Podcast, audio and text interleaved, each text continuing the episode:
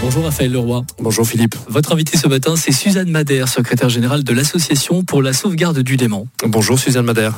Oui, bonjour. 50 tonnes de plastique viennent polluer le lac Léman chaque année selon une étude que vous avez mandatée. Faut-il s'en inquiéter? Oui, évidemment, euh, d'avoir 50 tonnes de plastique qui arrivent chaque année dans le Léman, ce n'est pas réjouissant.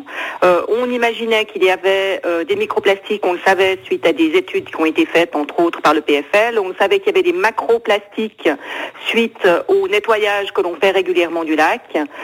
mais ce, ce qu'on voulait, c'était de comprendre quels étaient les flux, d'où provenaient ces plastiques et de quel type ils étaient. Sur la masse de plastique, 50 tonnes, c'est un chiffre nouveau, n'est-ce pas?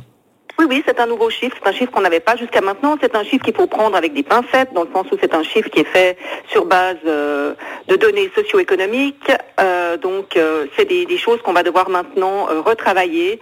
Raison pour laquelle l'ASL va organiser à l'automne 2019 un colloque pour réunir tous les acteurs, tant les acteurs politiques que les acteurs environnementaux et des chercheurs, pour réussir à affiner ces données et à mieux comprendre ce qui se passe. De quel genre de plastique s'agit-il au fond alors, on a plusieurs types de plastique. On a les plastiques euh, dits de littering, c'est-à-dire euh, les déchets sauvages. Euh, en général, ce sont ce qu'on appelle des macroplastiques, donc des plastiques que l'on voit à l'œil nu, que l'on peut ramasser. Hein, c'est ce qu'on fait lors de Netlément notamment. ça représente dans notre étude environ 10 tonnes de plastique.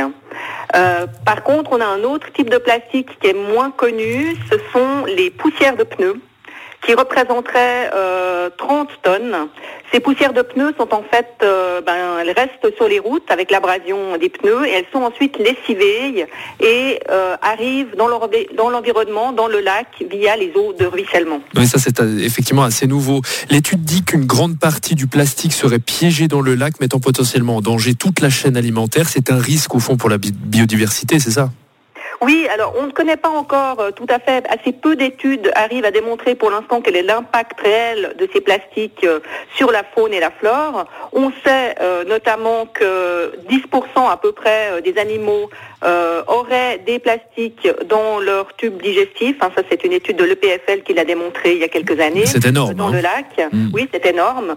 Et puis ensuite, en ce qui concerne les tout petits plastiques, les nanoplastiques, hein, qui sont vraiment micro-microscopiques, là, on a assez peu de, connaissances. Une étude autrichienne euh, a démontré cette année que l'on trouvait ces nanoplastiques dans les excréments humains. Donc vraisemblablement, il y a quand même euh, un apport dans la chaîne alimentaire qui se fait. Ça veut dire que les pêcheurs sont eux aussi impactés? Alors, pour l'instant, il n'y a pas du tout d'interdiction euh, qui existe par rapport à la pêche des poissons, par rapport aux microplastiques. Hein. Il n'y a rien qui est démontré. Euh, on sait qu'il y a des plastiques dans les tubes digestifs, mais ça n'empêche pour l'instant pas du tout la consommation des poissons. Alors effectivement, ces 50 tonnes de plastique, ça paraît énorme. C'est un chiffre qui est, qui est assez faramineux. A-t-on une chance d'inverser la tendance?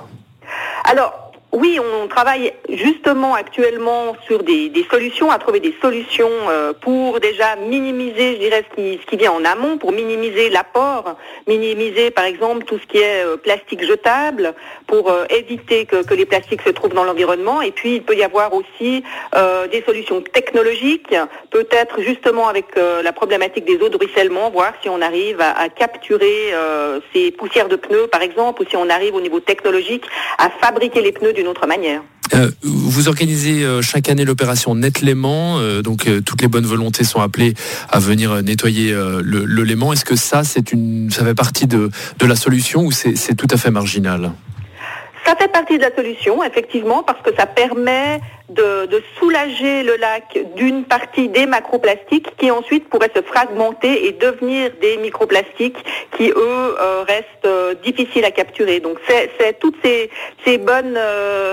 Euh, ces bons apports de la population, de la société civile qui participe à Netlément ou qui fait aussi des, nettoyages de son côté, c'est vraiment des choses qui, permettent d'empêcher une partie de cette pollution. Euh, Suzanne Madère, l'Union européenne a décidé hier d'interdire les produits en plastique à usage unique comme les cotons-tiges ou les touillettes à café. Est-ce que ça aussi, ça fait partie de, la solution si, si ça devait être appliqué en Suisse?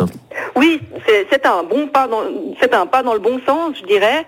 Euh, ça va permettre euh, effectivement de, minimiser une partie des apports. Hein. C'est effectivement des choses, les cotons-tiges, les touillettes, mais également euh, les services en plastique, les assiettes, tout ce qui est tout ce qui est jetable en fait est une réelle problématique actuellement. Et s'il faut en passer par l'interdiction pour arriver à faire passer le message, eh bien peut-être que c'est comme ça qu'il faut faire. Merci, Suzanne, merci Suzanne Madère d'avoir été avec nous ce matin. Je rappelle que vous êtes la secrétaire générale de l'association pour la sauvegarde du Léman. Bonne journée à tous les deux. Entretien retrouvé sur le site et sur l'appli de Radio Lac.